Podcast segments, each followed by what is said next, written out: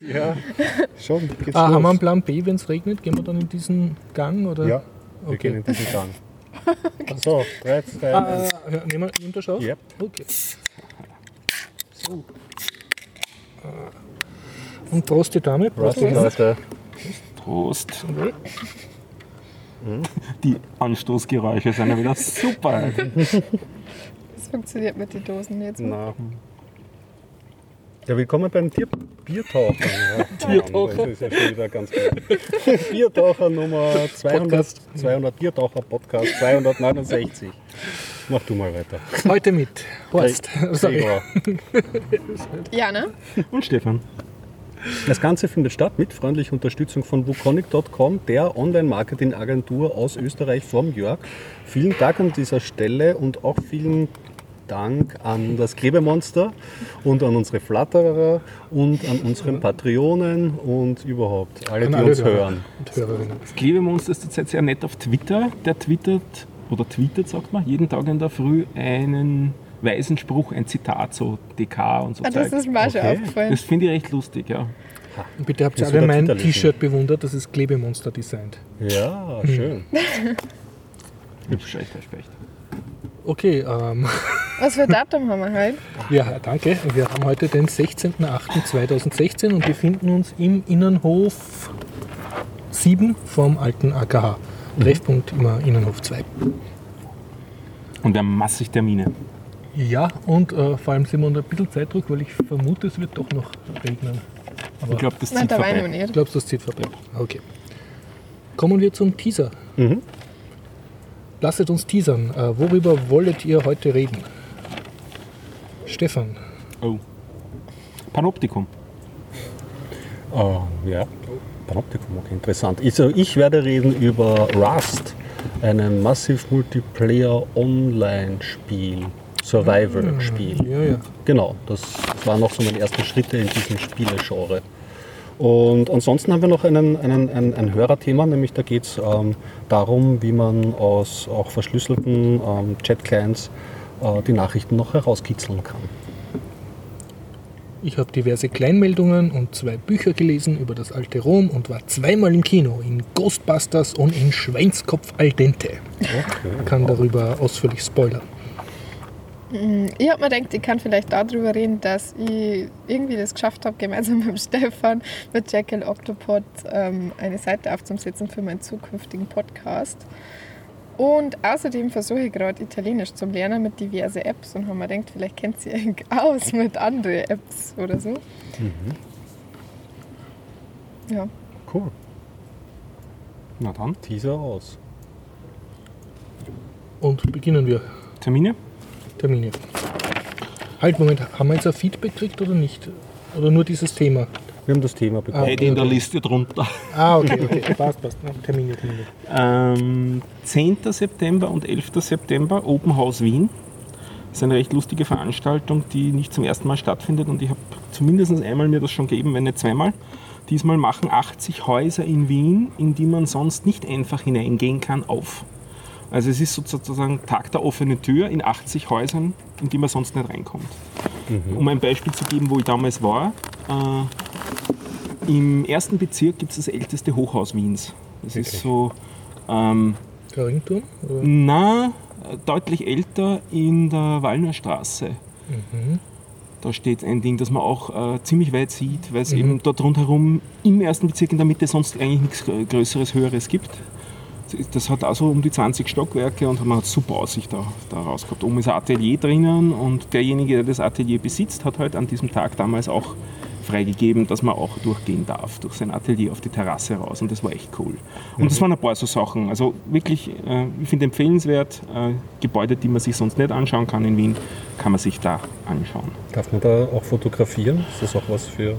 Wir haben überall fotografieren dürfen, ja. Ich meine, das hängt natürlich davon ab, ähm, was der, der Guide dir sagt. Nicht? Also, das war zum Beispiel auch bei mir gleich ums Eck ein, ein alter Wiener Gemeindebau, wo wir auch wirklich in eine Gemeindewohnung reingegangen sind aus den 50er Jahren, die praktisch nur so eingerichtet war wie damals, aber da haben wirklich Leute gewohnt noch in den Einrichtungen. Da hat man natürlich nicht fotografiert, um die Privatsphäre zu respektieren. Ja, es ist ein bisschen. Aber so diese ganzen Aus, äh, Ausblickssachen, ne, da kann man natürlich super äh, fotografieren, das ist sehr nett. Schön. Cool. 10. und 11. September ist Samstag, Sonntag. Dann Samstag, 17. September, Demo gegen TTIP und CETA, Habe ich eingetragen. 14 bis 18 Uhr, Karlsplatz Wien. Mhm. Dann das Streetlife Festival Wien, Babenberger Straße, 17. bis 18. September, 10 bis 20 Uhr. Weißt du wer was dazu? Ja, äh, das organisiert meine Schwester. Ah, Und ich habe sie letztes Jahr interviewt. Äh, Es gibt also einfach im Podcast vor einem Jahr, kann man nachhören. Und sie ist recht nett. Also würde ich jetzt auch sagen, wenn es nicht von meiner Schwester ist. Es ist nämlich das schöne Gefühl, dass du halt ein Stück, wo sonst Auto fahren, Straße wird bewohnbar gemacht und Spricht mich an als Fuzo-Begeher.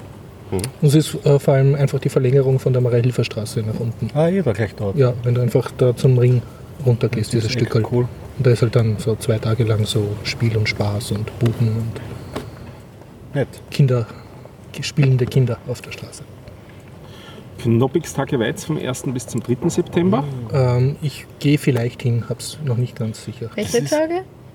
Bitte? Was Das ist eine denn das? Linux-Distribution. Und da kommt oft der Klaus Knopper. Das ist ein ganz schöner. Fußweg aus Wien. Ja, äh, ich, vielleicht fahre ich auch öfter hin. Und Also ja, ist in der Steiermark. ist in der Steiermark in Weiz. Das hat sich der Klaus Knopper ausgedacht, dieses Knoppix. Und das ist so eine Distro, die man, es war äh, besonders, weil diese Distro kann man vom USB-Stick booten und dann kann man coole Sachen machen. Und der kommt immer wieder auch nach Weiz. Ich weiß nicht, ob er diesmal kommen wird, aber er kommt immer wieder mal, weil der hat äh, steirische Wurzeln. Der lebt in Deutschland mit seiner Frau. Ist ein ganz interessanter Mensch.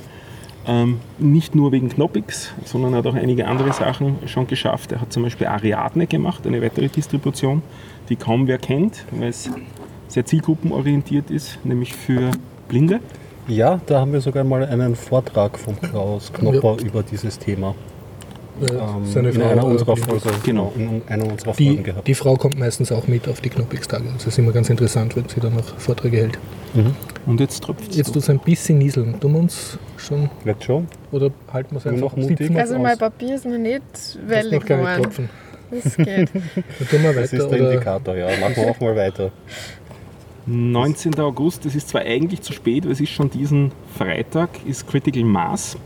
Aber ja. ich erzähle es trotzdem. Äh, Das ist nämlich nicht nur einmalig die Veranstaltung, sondern die ist einmal pro Monat, das ganze Jahr über. Immer am dritten Freitag im Monat, 17 Uhr. Das ist sowas ähnliches wie das Friday Night Skating, ein bisschen anders organisiert, ein bisschen andere Motivation dahinter, aber ähnliche Variante, dass man eben durch die Stadt mit den Fahrrädern fährt in großer Gruppe. Äh, Nachdem es auch ein Freitag ist, ja, genau, nachdem es auch ein Freitag ist, kollidiert es quasi mit, was den Tag angeht, mit dem Friday Night Skaten, nicht aber mit der Zeit. Weil Critical Mass ist immer 17 Uhr bis 20 Uhr und dann Friday Night Skating ist ab 21 Uhr. Also für die ganz Harten, die können beides machen und dann sechs Stunden durchgehend Radfahren oder so, oder fünf. Ja, und dann gibt es jetzt einen Google Biertaucher-Kalender, steht hier. Ja, den gibt es eigentlich schon seit ein paar Jahren. Und du Ich, pflegst den jetzt? Haha. Nein, ich habe äh, mal geschaut, wer alle berechtigt ist und außer dem Gregor sind das lauter Leute, die schon lange nicht mehr im Podcast sind, wie der Johnny oder der, der Florian. Ne? Und jetzt habe ich einfach beschlossen, ich trage jetzt wieder mehr Sachen, die mich interessieren, einfach in den Biertaucherkalender rein, weil der Okay. ist öffentlich mit der Hoffnung, dass halt das dann irgendwer liest und die Termine sich dadurch besser verbreiten. Wenn jemand interessante Termine hat, der will, dass wir im Biertaucher-Podcast ankündigen, bitte uns einfach schreiben oder antweeten. Wir Ja. tun das dann rein. Also ich. Oder vielleicht finde ich einen. Und Ja. jetzt regnet es doch. Ja. Also wir machen einen Location. Ja, mach mal einen Location-Wechsel. Soll ich das Mikro so tragen? Ja. So, oder? Jetzt bin ich böse auf Google Wetter, aber wenn nur 7% Regen wahrscheinlich. Ja, so Google. Kleine hoch. Gibt es da was zum Hinsetzen? Nein, ich glaube, das wird dann eher so die Stehpartie.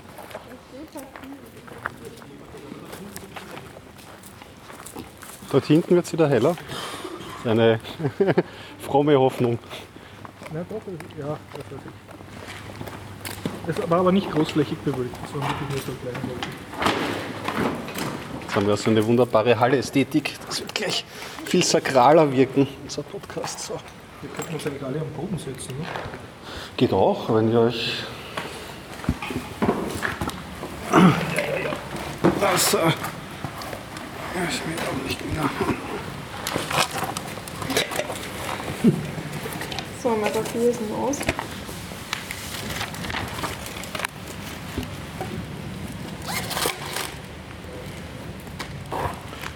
Nehmen wir schon wieder auf? Oder noch immer? Noch immer, noch immer. Na, dann mache ich weiter mit dem Feedback. Wobei ich zugeben muss, ich habe es noch nicht gelesen. Vom Sven Hille, äh, er hat äh, äh, uns referenziert einen Artikel in Golem. Ja. Ich Vor- gelesen. Titel ist Forensik Tool, Forscher stellen Inhalte von WhatsApp und Signal wieder her. Genau. Ich kann euch auch dazu was erzählen. Ähm, das ist, geht nämlich um ein Forscherteam von der Purdue Universität. Ähm, die haben nämlich auf der Wir sitzen jetzt in einem Durchgang. Ja. Sie bleiben stehen. Komisch, warum? Weiterreden, laut, laut, geht schon. Keine Chance. Da redet es nicht drüber. Ich glaube auch nicht. Das kann man ja ausladen. Sollen wir pausieren? Oder? Wir können ja pausieren. Ah, sie rennen, sie rennen. Passt. Anderle, anderle.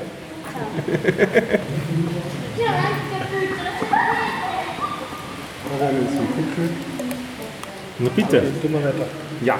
Also da ging es, ähm, dass äh. Messenger äh, abgeschöpft werden können. Genau, ein Forscherteam von der Purdue Universität ähm, ähm, und auf der Sicherungs-, auf der USENIX Sicherheitskonferenz, ja, da haben sie nämlich eine Software ähm, festgestellt, die diverse ähm, Apps wie Signal, Skype, ähm, WeChat, Gmail, Facebook, WhatsApp und Telegram ähm, die Nachrichten rekonstruieren können. Nämlich mit folgendem Trick, du musst eine App installieren auf diesem Handy und der kann aus dem Arbeitsspeicher auslesen, was für Bildschirmberechnungen diese Apps ähm, durchgeführt haben. Und da fallen dann als Daten so quasi Screenshots raus von diesen Nachrichten. Und du könntest es als Messenger verhindern, indem du diese, äh, diesen Speicher überschreibst. Was man aber so als Messenger-App nicht machen möchte, weil das natürlich sehr unperformant auf seinem mobilen Device ist. Also das heißt, es ist schon wieder das alte Katz-und-Maus-Spiel. Sicherheit und Aushebeln, das ist hier wieder in eine weitere Runde gegangen. Ja, das war es eigentlich alles, was ich zu diesem Thema weiß. Und Danke für den Vorschlag, ist mir heute auch aufgefallen. Ich glaube, ich habe auf Seite oder so. Ich habe ein Thema, was ein bisschen dazu passt, aber nicht wirklich und bin auch noch schlecht vorbereitet. Und zwar, es gibt einen neuen, ähm, ein neues Onion-Service, also quasi eine Konkurrenz zu ähm, ähm, ähm, Tor, Ah, okay. das sich in Entwicklung befindet äh, vom MIT und zwar nennt sich das Riffle, also R-I-F-F-L-E. Ich habe noch nicht viel mehr gelesen als die Überschrift und die ersten Absätze und werde mich vorbereiten, das nächste Mal ein bisschen genauer zu recherchieren. Ich habe immerhin mittlerweile gefunden, es gibt einen Artikel selber vom MIT, wo sie publizieren darüber. Und nicht nur Meta-Artikel, wo drüber geschrieben wird, die sehr allgemein sind. Also das ist auf jeden Fall äh, recht interessant, nämlich deswegen, weil sie versprechen, was eine Marketing-Aussage ist, die an und für sich sinnlos ist, zehnmal so schnell zu sein wie Tor. Weil das kann man nicht sein, weil das kann man so nicht sagen. Nicht? Aber sie wollen halt äh, äh, Performance-Bottlenecks beseitigen. Das ist der, der, der Hintergrund. Ja, Ähm, spannend. ja, auf jeden Fall spannende Geschichte, werden wir auf jeden Fall verfolgen. Und ich glaube, da werden wir sicher noch einige Mal was davon hören in nächster Zeit mit dem Riffle. Das könnte eine interessante Konkurrenz zum Tor werden. Und je mehr so Services es gibt, würde ich sagen, auch desto besser, weil desto mehr Protokolle müssen gehackt werden, nicht? um da reinzukommen. Da muss man erst einmal rausfinden, was das dann ist, was das erlaubt. Jupp.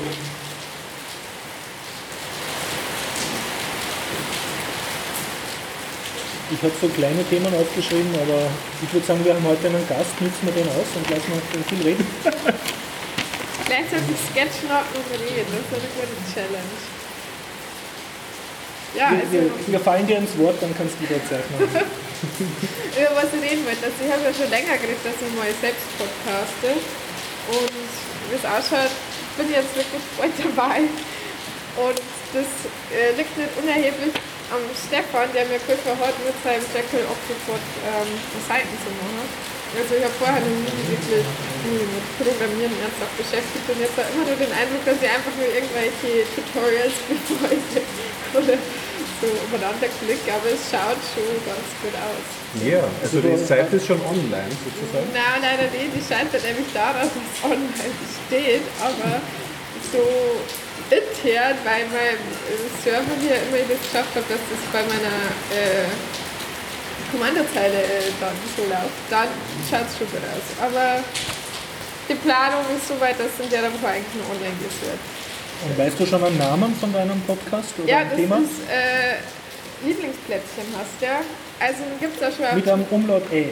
Nein, ähm, ich glaube, ich habe ein bisschen mit Umlaut, also mit AE, du meinst, Okay. okay. der Zuckerbäckerei habe ich auch schon AE, also die, die URL wäre dann lieblings-plätzchen mit AE.com. Und bei Twitter und Instagram und Facebook gibt es noch als App Plätzchen, weil das nämlich sonst zu lang ist. Und Ähm, kannst du vom Konzept schon was sagen? Ja, das Was Konzept habe ich eigentlich sogar schon mal auf der Republika kurz gepitcht. Da bin ich nämlich von den Podcast-Partinnen in Beschlag genommen worden. Und der Plan ist, dass ich für jede Episode äh, einen Gast oder Gästin nehme und mit dem zu dessen Lieblingsplatz, Lieblingsplätzchen ähm, vorerst einmal in Wien gehe, um mir mehr über die Person und das Plätzchen erzählen zu müssen. Also vor Ort. Vor Ort. Also so Keine Atmo- Studioaufnahme, wirklich ganz echt. Atmo-Podcast-mäßig. Und am Ende, ähm, da hat mich Ines Häufler vom, auch vom Podcast Meetup Österreich draufgebracht, ähm, ist mir dann Plätze, die hoffentlich mein Gast, mein Gäste mitbringt, weil ich kann ja nicht ähm, die Verbindung zur Zuckerbäckerei meiner eigentlichen Internetheimat äh, verlieren. Also soweit das Konzept. Es gibt schon Nullnummer, aber das ist einfach nur das, was ich jetzt auch gerade erklärt habe. Okay, dann erklärst du einen Podcast. Und also die erste Folge ist heute aufgezeichnet werden. Übermorgen Stefan als Gast. Ah, Habe ich Ehre. spannend. Spannend. Kannst du Plätzchen kochen? Na, Ah, du musst da äh, Wollkohl, Butterkeks mitnehmen. es wird so in die Richtung ablaufen. Die Regel habe ich erst vor einer halben Stunde Das erfahren. Ja. Ja, Ach so, sonst hätte ich dir nicht als Gast gewinnen können. Ja, ja. Und suchst du noch Gäste oder ist das ein Aufruf, dass man sich bei dir melden kann? Ja, ja, gerne. Also ich habe mir gedacht, ich klappert jetzt einfach nochmal alle Leute, die einen Podcast dazu in echt kennen, ab und dann schauen wir weiter. Aber du bist interessiert an Leuten, die möglichst im Raum Wien einen Lieblingsplatz haben, über den Genau. sie was dir erzählen wollen. Weil der Nebeneffekt von dem Podcast wäre Zeit, dass ich Wien ein bisschen besser kennenlernen. Mhm. Okay. Weil ich ja erst seit letzten Oktober da bin und ja. Ja, und was ist, wenn, wenn wenn ein Lieblingsplätzchen irgendwie die Punkbar in der Arena ist oder so? Also, das wird dann schwierig. Erlaubt Das wird ja jetzt. Lieblingsplätzchen? Ja, das ist Südosttangente. ja, da muss man sich, da muss mir was einfallen lassen. ja, das ist aber interessant. Das habe ich Vielleicht noch Sounds, nicht bedacht. gut, ja, vielleicht Sounds, äh, ein bisschen aufnehmen drinnen und dann in der Nähe davon podcasten oder so. Ja. Aber spannend, ja. Mal schauen. Cool. Und hast du da Podcast-Vorbilder, wie du auf die Idee gekommen bist? Oder Bitte? Hast du da einen Vorbild- Vorbild-Podcast, also der so ähnlich ist und den du sozusagen kopieren willst, oder ist das alles Ähm. Also die eigenes? Idee so war irgendwie schon, ist mir schon selber gekommen. Im Nachhinein Mhm. habe ich allerdings ein paar gefunden, die genauso was machen. Also Die haben deine Idee vorausgeklaut sozusagen. ja, ich weiß nicht. Also durch die Gegend zum Beispiel, Mhm. kennt ihr 4000 Hertz, das Podcast, Ja. wie immer sich das nennt.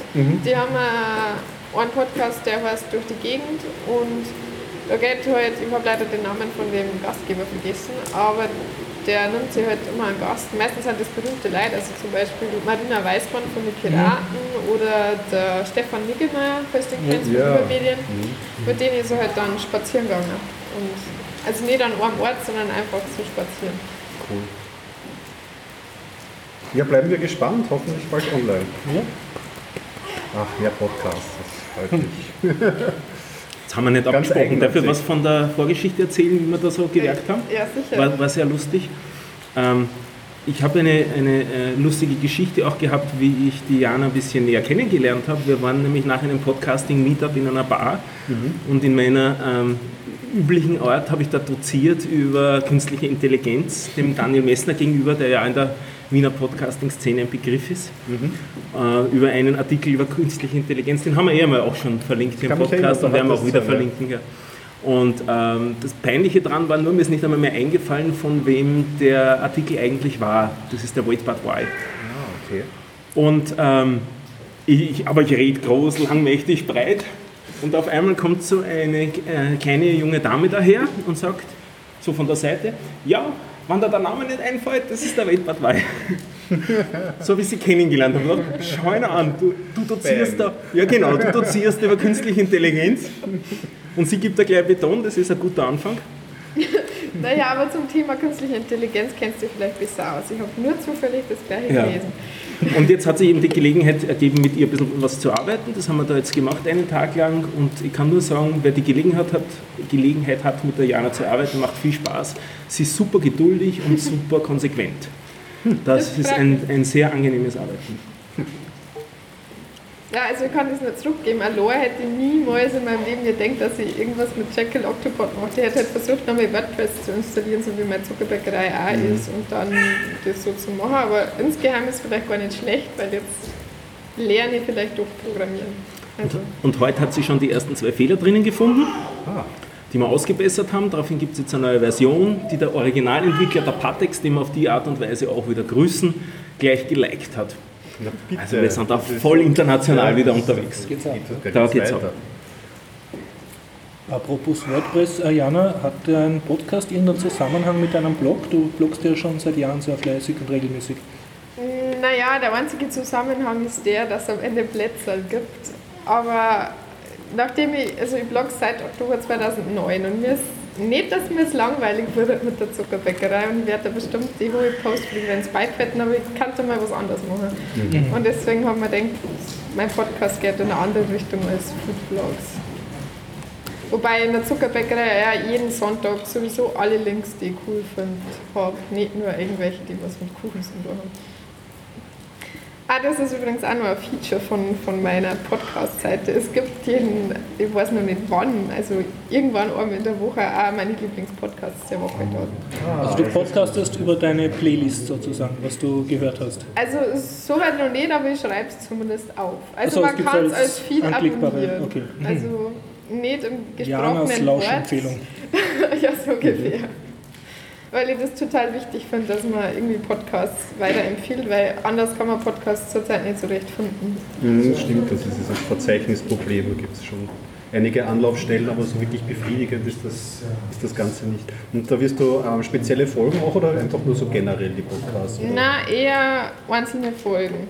Also es gibt so ohnehin auch Seiten, wo alle Podcasts, die her einigermaßen regelmäßig aufgeführt habe. Ich glaube, für die Listen habe ich ungefähr zwei Stunden gebraucht. Die ist echt lang. Aber so halt wirklich aktuell, alles, was ich so her. Ja, cool. Dann lege ich ein Ei. Ja, mach das. Ein, ein bisher ungelegtes Ei, also ich habe noch nicht in der Öffentlichkeit darüber gelegt, aber, äh, geredet, aber jetzt verpflichte ich mich quasi dazu, es dann auch zu tun. Ich arbeite das gedanklich seit einem Dreivierteljahr an einem Projekt, habe immer wieder auch mit Leuten darüber geredet und jetzt wird es dann langsam Zeit, jetzt beginnt die Entwicklung. Also das Projekt gibt es jetzt einmal als Softwareprojekt und so weiter. Okay. Und das Ding heißt Panoptikum. Deswegen habe ich vorher Panoptikum gesagt. Und ähm, Hintergrund ist das, was du zuerst gesagt hast, und passt mir so schön rein, dass das Discovern von Podcasts nicht so wirklich elegant geht zurzeit. Es gibt zwar dazu auch ein paar Projekte, also zum Beispiel das Feed.de, die Podcast-Suchmaschine, die habe ich mir in letzter Zeit ein bisschen genauer angeschaut. Da gibt es nämlich auch einen relativ ausführlichen Podcast drüber, nur weiß ich Der nicht mehr ist wo. vom Anerzähler, oder? Ist das mit der gleiche? Das ist der gleiche, genau. Ja. Okay. Aber wo der Podcast war, weiß ich nicht. Hast du den gehört übers Feed? Der Prittlaff hat ihn Ja, irgendwo ja, interviewt, doch, aber doch. wo weiß ich nicht mehr. Vielleicht beim Lautsprecher? Nein.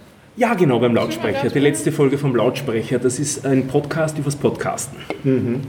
Also den können wir auch verlinken. Und ähm, da hat er darüber erzählt, also es ist eine Podcast-Suchmaschine. Man kann Podcasts eintragen, also wir haben uns da auch eingetragen. Okay. Und Wer wir jetzt als Biertaucher oder? ja, also Perfekt. ich, ich uns als Biertaucher. Super.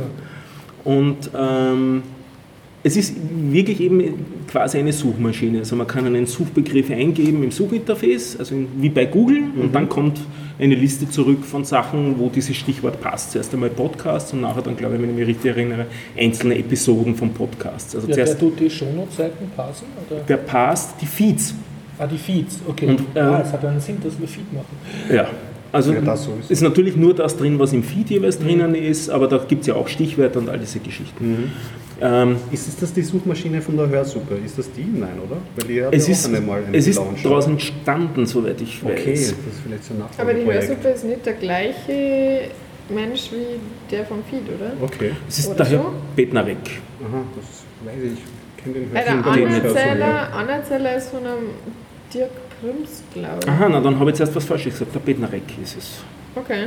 Das kann Ich sein, dachte, der ist das. Gut, habe ich verwechselt, ja. Irgendwas verwechseln wir da. Müssen wir noch aufräumen. Müssen wir aufräumen, wer das genau ist. ähm, nichtsdestotrotz, also, also das, äh, es ist auch für mich aus diesem relativ langen Podcast, also ich glaube, Sie reden zwei Stunden über dieses Feed-Projekt hervorgegangen, dass der zwei eigentlich sehr bemüht ist. Aber also ich fühle mich auf der Feed-Webseite nicht wirklich wohl. Also ich habe nicht das Gefühl, dass ich dort suchen will Okay. nach Themen. Ich habe ein bisschen gesucht, aber es, ich habe nicht so mich wohlgefühlt. Und ähm, das ist aber jetzt schon im Laufe äh, der letzten Monate entstanden, wo ich über das Projekt schon, das ich im Kopf habe, schon relativ lang nachgedacht habe, wie ich mir diese Sache vorstelle. Äh, ich stelle mir es eben ganz anders vor als eine Suchmaschine, so etwas. Ja. Äh, und zwar, es war damals auch eine Suchmaschine, sie hat nur ganz anders funktioniert. Für die Älteren unter uns, äh, der Hauptinspirationspunkt für mich war Yahoo. Juhu. War Und zwar- eine human-editierte Suchmaschine da. ne? Ja, zumindest Es hat zu Leute Teilen. gegeben, die so Listen gepflegt haben. Ja, aber das vor allem für mich das Spannende war, dass es eine Kategorisierung gegeben hat. Also man hat Ja, auf der ja. Sta- Startseite nicht unbedingt ähm, gleich einen Suchbegriff eingegeben, sondern man hat Kategorien gehabt und hat da so einen Drilldown machen können. Also im Prinzip eine Baumstruktur, wo man sich dann auf die Webseiten runter hat arbeiten können. Das hat sich, dieses Konzept hat sich insofern dann überholt, weil es einfach zu viel Inhalte im Internet gab, als dass da alles Relevante hinein hätte können. Aber das war die erste Suchmaschine, mit der ich gearbeitet habe. Das war also ein Yahoo. Und Nicht der nächste, Astronaut. nicht der Astronaut und nicht der Alta Vista, das kam dann alles später. Der Astronaut war eine ganz heiße Suchmaschine. Und dann gab es da gab's, österreichischen Background. da gab's auch dann so Meta-Suchmaschinen und so weiter, aber das war schon dann danach. Sondern es war eher eigentlich damit ein Verzeichnis. Auf das will ich hinaus. Das heißt, mein Gedanke ist auch weniger eine Podcast-Suchmaschine, sondern eher ein Podcast-Verzeichnis. Ja, aber wer pflegt das dann? Machst du das dann so wie Wikipedia, dass man jeder da beliebige Podcaster beschlagwort, beschlagwortet? Oder Ähm, das ist nicht der primäre Ansatz. Äh, die Idee, die dahinter äh, wäre für mich, ist, dass das nicht nur äh, meine Idee ist und mein Projekt ist, wo ich da Sachen reinstopfe, sondern dass das in Richtung, wie es heißt, heutzutage so schön heißt, community-driven geht. Drum wäre ich zum Beispiel über so Leute wie Diana froh, wenn sie mir ihre Podcast-Listen dann zur Verfügung stellt oder an der Sache sogar mitarbeitet, dass da Sachen hineinkommen, die eben gut sind. Ich habe eigentlich nicht vor, dort jeden Podcast, den es weltweit gibt, weil solche Podcast-Verzeichnisse gibt es auch. Das ist ein bisschen schon das Feed fast, weil der hat auch alte Datenbanken oder bekannte Datenbanken reingenommen und damit alles reingehaut. Also du willst sozusagen menschlich äh, editierte Empfehlungslisten haben? Ja, Also kuratiert quasi. Wie man kuratiert, nennt. wobei wir Podcast-Hörer haben einen Kuratierungsmechanismus eigentlich schon, den wir nur kaum verwenden. Das sind unsere OPML-Dateien. Also wir, haben, wir hören ja, die meisten von uns hören Podcasts über irgendwelche Podca Podcatcher und diese Podcatcher, da trägt man ein, welche Feeds man jetzt alle hört. Und als Backup ist äh, die Möglichkeit eigentlich bei jeder von diesen Apps, dass man die Liste der Feeds sozusagen exportiert. Und so eine Datei nennt man eine OPML-Datei. Wenn man also Leute findet, die bereit sind, ihre OPML-Dateien zu spenden, die sich also einen Account nehmen und ihre OPML-Datei spenden, dann kann man herausfinden, welche Podcasts quasi zusammengehören in einem gewissen Sinn interessensmäßig. Vielleicht nicht unmittelbar, weil Menschen haben musst nämlich unterschiedliche Facebook für Podcast-Feeds haben.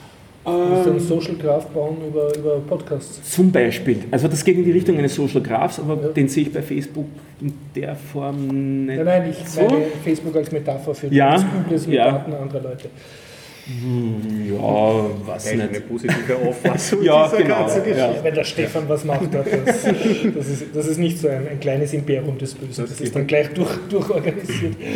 Also so ein bisschen ist jetzt schon rübergekommen, also die Hoffnung, dass Leute bereit sind, ihre OpenML-Dateien oder ihre Feeds, in welcher Form auch immer, zur Verfügung zu stellen, ihre Feedlisten zur Verfügung zu stellen, sodass man dann auf die Art und Weise partizipieren kann, im Sinne, Leute, die ähnliches hören wie du, hören auch gerne das und das und das. Welcher unsympathische Großkonzern Das- macht mir genau diese Vorschläge immer? Erinnert mich ein bisschen an das Konzept von, äh, Amazon. nein, nein, nein, von Chip oder .NET, kennst du das? Also die, die, die, ja, Die Online-Version Vorschlag von auch. Dort fühle ich mich online nicht so wirklich wohl. Ich auch nicht, ich hab's, ich hab's, aber ich war eine Zeit lang dankbar, dass ich gleich meine OPML-Datei sozusagen dort ähm, im Netz hatte, irgendwie verfügbar. Aber, aber es hat nicht gescheit funktioniert, ich habe eine Zeit lang Tenderpod verwendet und da hat das... Aber du kannst ja aus dem dann so Hitlisten machen mit, ähm, welcher Podcast am meisten Das- gehört wird und, und eben so Social Dings. Das, das Ganze hat unheimlich viel Ja. Potenzial, dann auch weitergehen, so Sachen wie, äh, du könnt- könntest Episoden liken und auf die Art und Weise dann rausfinden, welche Episoden besser angenommen Mhm. Ja. werden, weniger gut. Da, sind, da ist sehr viel Potenzial dann dahinter. Ich will jetzt auch nicht noch länger schwafeln, ich glaube, ich habe schon genug geredet. Ich werde euch immer wieder damit bedrängen und um Mir nur, Internet was, und was so ist weiter. das Geschäftsmodell oder machst du das Das gibt es noch nicht. gehauselt? Das gibt's noch nicht wirklich. Ähm, auf lange Sicht gesehen könnte man durchaus vorstellen, also ich habe ein paar Ideen dazu, Mhm. aber ich habe noch nichts genau ausgearbeitet. Die Software, die ich schreibe dazu, wird ziemlich sicher Open Source sein. Ich kann mir auch gut vorstellen, dass die Daten da drinnen Open Source, also Mhm. offene Daten dann sind. Äh, nichtsdestotrotz habe ich ein paar Ideen zu Geschäftsmodellen. Und ähm, vielleicht noch ein Anreiz an eher die Leute, die weniger am Podcasting interessiert sind, sondern eher am Programmieren. Ähm, ich möchte ein bisschen neue Wege gehen, was das Programmieren angeht. Ähm, bisher war ich so auf der objektorientierten Welle unterwegs mit Ruby und Rails und so weiter. Und das wird jetzt gehen in Richtung funktionales Programmieren und das heißt Elixir und Phoenix. Das heißt, wenn jemand erfahrener Programmierer ist und jetzt Lust hat, was Neues zu lernen, aber es kann auch durchaus sein, dass sich jemand da vollkommen neu reintigert, ist es eine Chance, was Neues anzufangen und was Neues sich anzuschauen und man kann damit Spaß haben. Und es ist eine ziemlich coole Technologie, die viele Sachen, die ich vorher beschrieben habe, äh, ermöglichen kann. Ja, ich glaube auch, dass das Thema wahnsinnig viel hergibt und so. Also ich habe beispielsweise so ähm, Kommentieren von einzelnen ähm, Shownote-Themen sozusagen, dass man da gleich einmal so direkt an gewissen Stellen kommentieren kann und so. Das fände ich zum Beispiel sehr praktisch. Aber ja, steckt viel drin und bin ich gespannt, was da rauskommt. Ja, cool. Ja, Weitere Infos folgen. ja ähm, ich habe gespielt, kann ich euch erzählen. Soll ich- Kann ich Ja. mal so ein, zu einwerfen. Ich bin ja sonst eher, eigentlich eher so der äh, Spielertyp, der alleine spielt. Am liebsten auch die anderen rausschickt, weil ich so schlecht spiele. Du hast gemultipliziert. Ja, ich glaube C64. Und jetzt habe ich zum ersten Mal in meinem Leben so wirklich länger für, weiß ich nicht, fünf Tage, sechs Tage hintereinander ein ähm, Massive Multiplayer Online Game gespielt. Nämlich das Survival 3D Ego Game namens Rust. Also R-U-S-T geschrieben.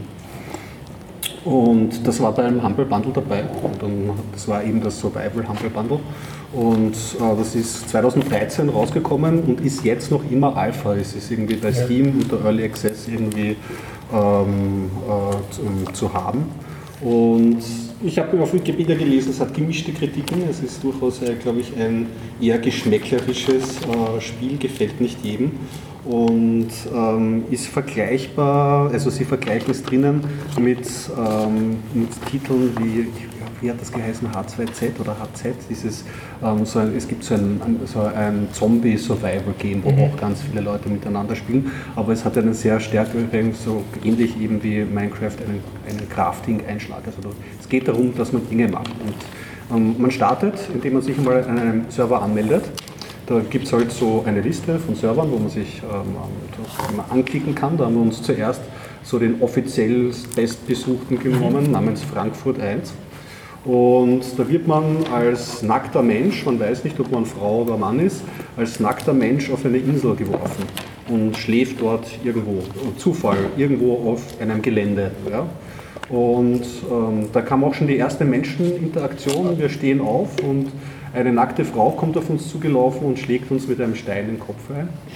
Und Der erste Teil vom Satz war noch nett, der zweite nicht mehr so. Es wird mir langsam klar, warum du deine Wohnung ungern verlässt. Das war so der erste menschliche Kontakt in diesem Man Spiel. dazu Das sagen, du, erste. du, du spielst das Ganze in Ego-Shooter-Grafik, also in Ja, Ich-Perspektive also und das du- Ganze hat so nicht wie Minecraft so eine Block-Klötzchen-Grafik, Nein, sondern eher, so eher eher realistisch, wobei die Menschen, die anderen sind nur, sind nur angedeutet. Ja? Ah, okay. Und die Texturen, da hast du vollkommen recht, ich meine, wir haben eine ältere Maschine, aber das ist schon, also man kann schon sagen, es ist recht hübsch realistisch dann auch ähm, gestaltet. so wie man es von besseren Ego-Shootern gewöhnt ist, also mit Richtig. Pflanzen, die im Wind wehen, glaube ich sogar. Oder Ja, ja, und ähm, Tierleben und es gibt Gebäude, die äh, nicht nur selbst gebaut sind, sondern es gibt so verschiedene, äh, also es gibt Wald, es gibt Wüste, es gibt kleine Seen, es gibt ähm, ein verlassenes Atomkraftwerk, Okay. das die nennen sie Community Red City, da gibt es da auch Strahlung und so. Und ähm, naja, beim zweiten Mal aufwachen war Gott sei Dank kein Mensch in unserer Nähe und wir haben ein bisschen länger überlebt und du hast am Anfang einen Stein und eine Fackel. Der Fackel kannst du dich verteidigen oder halt, wenn es Nacht ist, Licht Die- die machen. brennt auch. Die brennt auch, die Okay, kann, ja. kannst du anzünden. Und mit dem das heißt, du hast dann, jetzt, jetzt ist interessant, du hast nämlich ein Feuerzeug oder du hast nur einen, Ja, eine ja, Funktion hier, einschalten? Okay. hier, hier, das Okay, wird nicht das- näher okay. erklärt, genau. Also das, Das wäre Licht. Das, das merkt man auch. Also diese Crafting-Sache oder so, ganz genau darf man da nicht hinterfragen, da ist sehr viel Mechanik dabei. Und mit diesem Stein kannst du am Anfang ähm, Bäume, also entweder andere Menschen, aber die möchte ich ja eher vermeiden, oder aber auf Bäume einschlagen oder auf ähm, andere gewisse Steine. Und da baust du Holz ab und dann baust Obelix du, äh, genau richtig, und dann und baust du ähm, Stein bzw. Erze und solche Sachen ab. Und wenn du schon mal zum Beispiel ähm, Stein und Holz hast, dann kannst du dir zum Beispiel eine Steinhacke bauen. Und mit dieser Steinhacke, da kannst du schon besser Holz hacken. Dann kriegst du mehr Holz in kürzerer Zeit. Ah, okay, eine, Steinaxt. du? Genau, eine Steinaxt, genau Okay, ja, richtig. ja. Oder, und, und du kannst dasselbe natürlich für ein Steinbearbeitungsinstrument kannst du natürlich auch craften. Mhm. Und so ähm, entsteht so ein Crafting-Baum. Du kannst also mit der Zeit, mit den Rohstoffen immer mehr und komplexere Sachen bauen. Und es geht dann halt in der Richtung, dass du dann am Ende ähm, dir ein kleines Häuschen oder äh, wie manche Leute gigantische Festungen. Baust. Und das, dieses Bauen ist dann so in Klötzchen-Grafik oder hast du nur so vorgegebene Konstrukte, die dann plötzlich Du hast, werden, oder? du hast Mauern. Du hast, Mauern. So, du hast so Vierecke und Dreiecke und da kannst du dir Mauern bauen aus Holz oder Stein also du oder kannst schon Metall. beliebige Grundrisse dann bauen. Es gibt Okay. Mhm. ziemlich abgefahrenes Zeug, was du da bauen kannst. Das, das, das siehst du auch. Ja, Und ich nehme an, Physik ist auch irgendwie drin. Du kannst ja also es, es wird dir dann, wenn du ein, ein Gebäude baust, das jetzt nicht toll abgesichert ist, dann zeigst du ein Prozent an, wie ähm, stabil dieses Gebäude ist.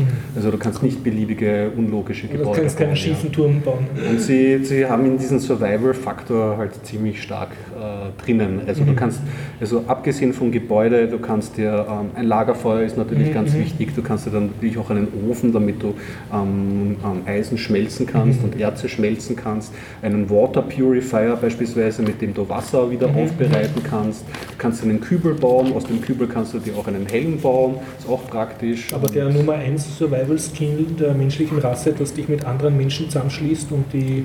Es gibt's. Das es gibt's, aber es ist, es ist halt trotzdem immer Dystopie, wie man es auch Mhm. nimmt. Also ein ganz creepy Erlebnis, das wir gehabt haben beim zweiten Spiel, wir laufen dann halt so mit unserem Stein in der Hand, wussten noch nicht wirklich, was man mit diesem Stein machen soll. Und dann haben die, das wussten wir zu dem Zeitpunkt nicht, anscheinend eine ähm, Sprachfunktion ähm, eingebaut. Also man kann sich auch in diesem Spiel miteinander unterhalten.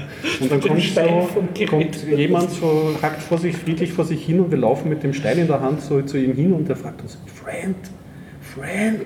Das Friend hast du gehört. Ja, ja, das deine war dann direkt aus dem Lautsprecher. Do you speak English? Ah. Ja, und wir haben halt, wussten jetzt nicht, Mikrofon haben wir nicht angesteckt gehabt, wie das Chatten geht, war jetzt auch noch nicht so klar. Wurde- wir wussten auch nicht, den Stein wegzustecken. Er, er war ein bisschen, er war ganze fünf Sekunden war er geduldig, dann hat er uns umgehabt. Soziale Interaktion. Also das war's. Und ähm, wenn du stirbst, ist es halt, wirst du auf wieder auf einem zufälligen Punkt ausgesetzt ähm, und verlierst alle deine Ausrüstungsgegenstände. Das heißt, du musst wieder mit dem. Stein anfangen. Aber es gibt auch die Mechanik, dass du, wenn du ein Häuschen eingerichtet hast, dass du dir drinnen einen Schlafsack reinbaust und dann kannst du, wenn du stirbst, in diesen Schlafsack ähm, Wiedergeboren wiedergeboren werden und hast dann die Sachen, die du in den Truhen hast. Weil das, was du bei dir getragen hast, Cool, ja. zum Sterbezeitpunkt, das ist dann unauffällig weg. Ja, glaubt man so. Wir haben uns ein Häuschen gebaut mit einer Tür und einem Schloss und mit einem Schlüssel. Ja. Sind rausgegangen, sind ähm, von einem Bären ähm, gejagt worden und gestorben. Und sind, haben uns in diesen zugesperrten Häuschen, in diesen Sleeping Decks immer aufgewacht, um drauf zu kommen, wir haben keinen Schlüssel für dieses Rohr mehr. Das heißt, ihr habt es in eurem Mausoleum hängen. Wir haben versucht, irgendwie uns rauszuarbeiten. Der Bär hat von mit verstärktem Holz, da hätten wir 100 Jahre gebraucht, um uns da wieder rauszuarbeiten. kein Also, Taschenmesser drin oder so. Hütet euch ähm, vor, vor, vor, vor Türen mit Schlössern. Deswegen viel besser Schlösser mit Zahlenkombinationen. Und ähm, was mir auch halt, was für mich neu war, also ich habe das schon von World of Warcraft und Ja. so, man hört es, aber wenn man es dann spielt, kriegt man dann eher ein Gefühl dafür. Ähm, wir waren dann ähm, nicht nur auf Frankfurt 1, das war vollkommen überlaufen und wir sind laufend gestorben auf einem österreichischen Server, rustna.crew.at heißt der, ja. Und das sind, weiß ich nicht, 30 Leute und das ist eine große Karte und man läuft sich nicht so oft über den Weg und wenn man dann so ein bisschen mitliest, dann kriegt man schon so mit, wie die Leute, also da dann immer, äh, man, man, man, man lernt dann schon die Nicks der Leute kennen Von dem und wie sie sich unterhalten. Also zum Beispiel, ich habe dann mitbekommen, wie sich einer beklagt, dass sie, äh, man soll sich hüten vor den Nackerten, weil die haben nichts zu verlieren und die, die, die, die, die greifen einen auf allen, alle Fälle an. Das ist schon mal ein weiser Rat gewesen irgendwie. Und die haben dann sich dann auch so Spiele verabschiedet, ähm, ähm, ähm, äh, zu Spielen Also verabredet. ein Spiel im Spiel. Ja, also sie haben sich anscheinend, das habe ich so rausgelesen, irgendwo auf dieser Insel einen riesigen so Mad Max Käfig gebaut ja, und verabreden sich zu einer Zeit und, und Waffen gegeneinander da, kämpfen. und, ja, die sind dann wahrscheinlich schon angezogen, die sind wahrscheinlich, man kann sich dann auch, auch ähm, Kleider machen, also das, da ist man doch so richtig stolz. Also dieses, dieses Craft, dieser Crafting-Stolz, wenn man zum ersten Mal irgendwie eine Holzrüstung hat oder irgendwie eine, einen Lederhandschuh trägt und nicht mehr nackert mit einem Stein durch die Gegend läuft, also das ist auch das Da Spannendste. bist du der Held vom. Mad Max Käfig. Ne? Genau, und die, naja, die haben sich, die haben sich verabredet, die Waffen, die darf man nicht mitnehmen, die gibt es dort in Kisten und dann kämpfen es da irgendwie anscheinend.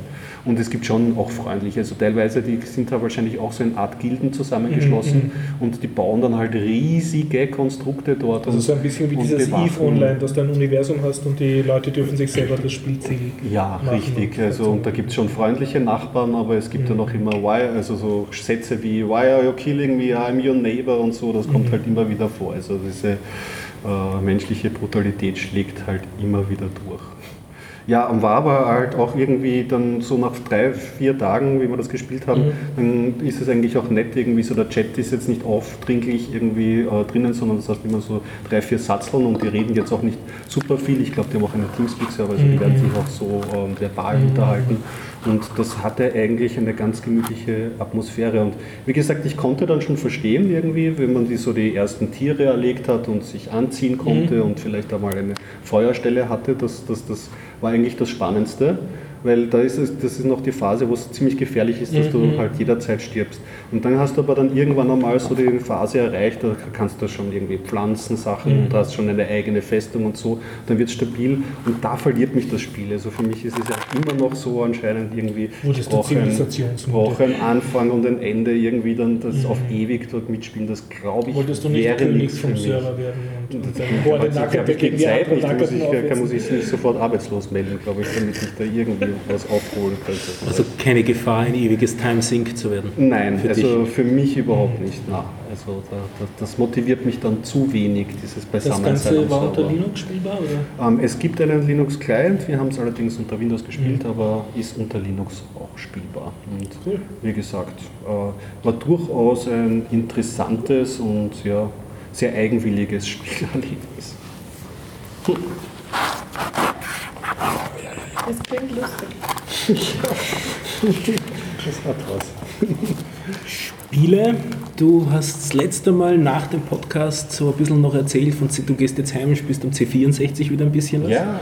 Hast mich damit ein bisschen inspiriert, zwar nicht zu spielen, aber wieder zu recherchieren und zu wühlen in alten Gedanken. Ich habe auch einen C64 gehabt. Und ähm, was mir so gefallen hat, ist die Musik damals. Also das ist jetzt bekannt so unter Chiptunes-Musik oder sowas in die Richtung. Genau. Und da findet man auch einiges. Und eine Sache davon werden wir verlinken, die ich wieder gefunden habe, die ich unheimlich ge gerne gehört habe. Das war das Final Synth Sample von Rob Hubbard. Nicht vom Ron Hubbard, also keine, keine, keine Gefahr. Es geht nicht ins, ins ähm, Religiöse, sondern das ist so einer von den berühmten Musikern gewesen oder Komponisten gewesen in der C64-Szene, neben dem Chris Hülsbeck, der war ja auch so ein Klassiker. Das war der Deutsche, nicht? Und der, der, der Rob Hubbard war der, ich glaube, der Engländer dazu oder Amerikaner, bin ich ganz sicher. Und von dem gibt es dieses Final Synth Sample, äh, habe ich jetzt gefunden auf YouTube. Ähm, das, ein Spezifikum vom C64 war, dass er, der Soundchip, der da eingebaut war, immer nur drei Töne parallel ausgeben können. Das ist ja relativ wenig, also dreistimmig polyphon zu sein und dennoch haben die Sachen gut geklungen. Und dieses YouTube-Video stellt äh, dieses, äh, diese, dieses, äh, diesen, diese Songs dar, das sind sieben Songs, so geht es ein bisschen in Richtung Hill, Hillybilly, Country-Musik und so weiter, so, so fröhliche Gesch Geschichten. Ähm, bin wieder voll in das reingekippt, habe es jetzt schon am Handy als, als weil die, die Handy-Lautsprecher klingen ungefähr so schlecht, wie damals der C64er geklungen hat. Das passt ganz gut daher dazu. Und äh, muss jetzt immer grinsen, wenn mich mir anruft, weil ich wieder erinnert bin an die alten Zeiten und so weiter. Das ist ganz nett. Und da wird eben visualisiert in diesem YouTube-Video diese drei Stimmen. Und ich habe dann rausgehört, also, oder rausgeschaut, dass die meiste Zeit eh von den drei Stimmen auch nur zwei verwendet werden. Und nur dann, wenn es so nach Chor klingen soll, ist es die dritte. Also was die Komponisten damals drauf gehabt haben, ist echt cooles Zeug. Also wer Lust hat, so Chip- Chiptunes-Musik zu hören, da kommt ein Link in die Show Notes. Final Synth Sample 1. Ja, also ich habe auch immer gern den Mendex of Noise gehört. Das war auch so eine, äh, ich weiß nicht, wie viele das eigentlich waren, aber von denen sind auch viele C64er Stücke, die ich sehr gerne mochte. Und der C64er Soundchip hat ja eine Besonderheit, weil er nicht zu 100% digital ist, sondern noch den Sound auf analoge Weise ähm, herstellt. Ich habe das nämlich mal gehört. Es gibt, wenn man sich für Chris Hülsebeck äh, interessiert, kann man sich die, ein paar Folgen anhören von den Spieleveteranen. Da ist er nämlich, glaube ich, ein oder sogar zweimal zu Gast. Und da erklärt er das auch, dass es eigentlich viel mehr Spaß macht, auf dem C64er wirklich einen Sound zu machen, weil das halt dann auch wirklich ähm, einen eigenen warmen Klang hat, so als Instrument. Ja, und ich habe auch viele Erinnerungen, also von ähm, vor allem Spielen. Und ich kann mich erinnern, ich habe damals auch ähm, ja, die, teilweise so diese Jump'n'Run und Happy Peppy und traurigen Musiken auf Kassette aufgenommen. Ja. Von C64 Von C64 Kassette. auf Kassette, ja. Das war ganz gut. Da hatte man dann Mono auf einem Ohr, da konnte man dann sich diese Chiptune-Musik Da Hüllkurven programmiert und dann gespielt, wie kriege ich eine Geige hin und so weiter. Ich habe ich hab, ich hab Soundprogramme gehabt, ja, weil ich Gab's hab, einen wir, Musikshop? das wäre ja unser Traum gewesen. Wir haben, ich habe zusammen mit einem Freund einmal ein Spiel gemacht, das Kampf um Touren. Und ähm, das war aber ohne Sound. Und für Kampf um Touren 2, ähm, die Legende von Curie, den bescheidenen Namen, äh, hätte Sound äh, haben sollen. Aber ich habe dieses, ich habe das, also diese Programme, das, da musste man halt ähm, Hexerzahlen eingeben, um die Noten zu beschreiben und die Länge und die Höhe. Das war außerhalb, out of reach. Wir wollten uns dann rundherum schmuggeln um diesen Umstand, weil damals gab es äh, in der Endzeit des C64ers ziemlich coole Hardware und es gab einen Audio-Digitalisierer. Das heißt, du hast das Modul hinten reingesteckt und dann konntest du so kurze Soundsample digital ähm, kon- konntest du aufnehmen und so ein paar kleine Sprachsamples machen. Aber ja, Legende ähm, von Kyrill ist Legende geblieben. Spiele, die der. Menschheit vorenthalten blieben. Ja, durchaus. Echt gar nicht schlecht. Ah, waren lustige Zeiten irgendwie. Viel gelernt dabei. Ja, damals. definitiv. Von welchem Jahr jetzt hier ungefähr, wenn ich gehabt 87. 80er Jahre. Oh. Ungefähr, ja. Wobei meine große C64er-Zeit dann wirklich schon das, das, der Untergang schon Ja. war, irgendwie von C64. Ich habe damals so frühe 90er waren, waren wir da so aktiv. Ja, das war lustig.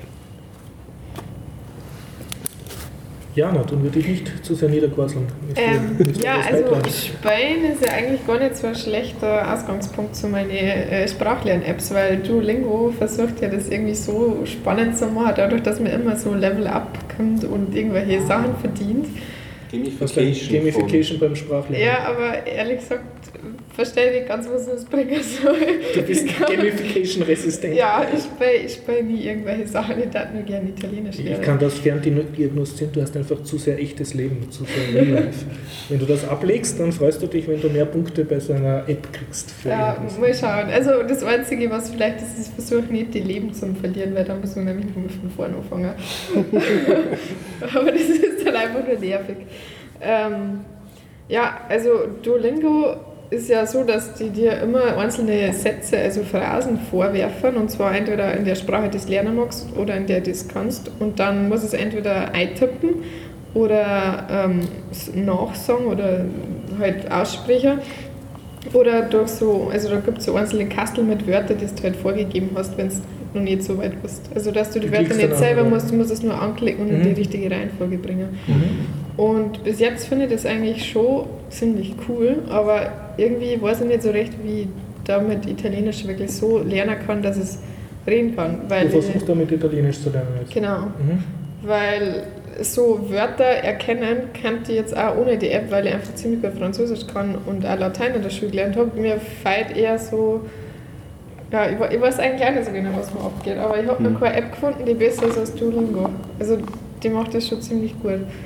Und hast du geschaut, gibt es irgendwelche Service, wo du mit italienischen Native Speakern skypen kannst? Oder irgendwie. Ja, also so, sowas ging natürlich. so- Ja, ich habe eher ein paar Freunde, die italienische Muttersprache Mhm. sind, aber so für mich allein weiß ich noch Mhm. nicht, wie das regeln soll. Oder ob ich nicht vielleicht doch zu einem Kurs gehe. Hm. Habt ihr in letzter Zeit mal Sprache gelernt? Ich habe Italienisch gelernt, aber die Methode kann ich nicht empfehlen. Warum? Ich habe 16 Jahre eine Beziehung gehabt. Eine Italienerin. Wenn ich jetzt sage, die letzten zwei Sprachen sind Go und Elixir, dann hilft das auch nicht wirklich. Ja, ich glaube, Programmiersprachen lernt man anders. Na, aber als, als App vielleicht die ÖBB-App zu nehmen, Fahrkarte nach Italien und vielleicht ich fahre effizienter. ich fahr meine nächste Woche wirklich nach Italien. Na dann, nicht schlecht.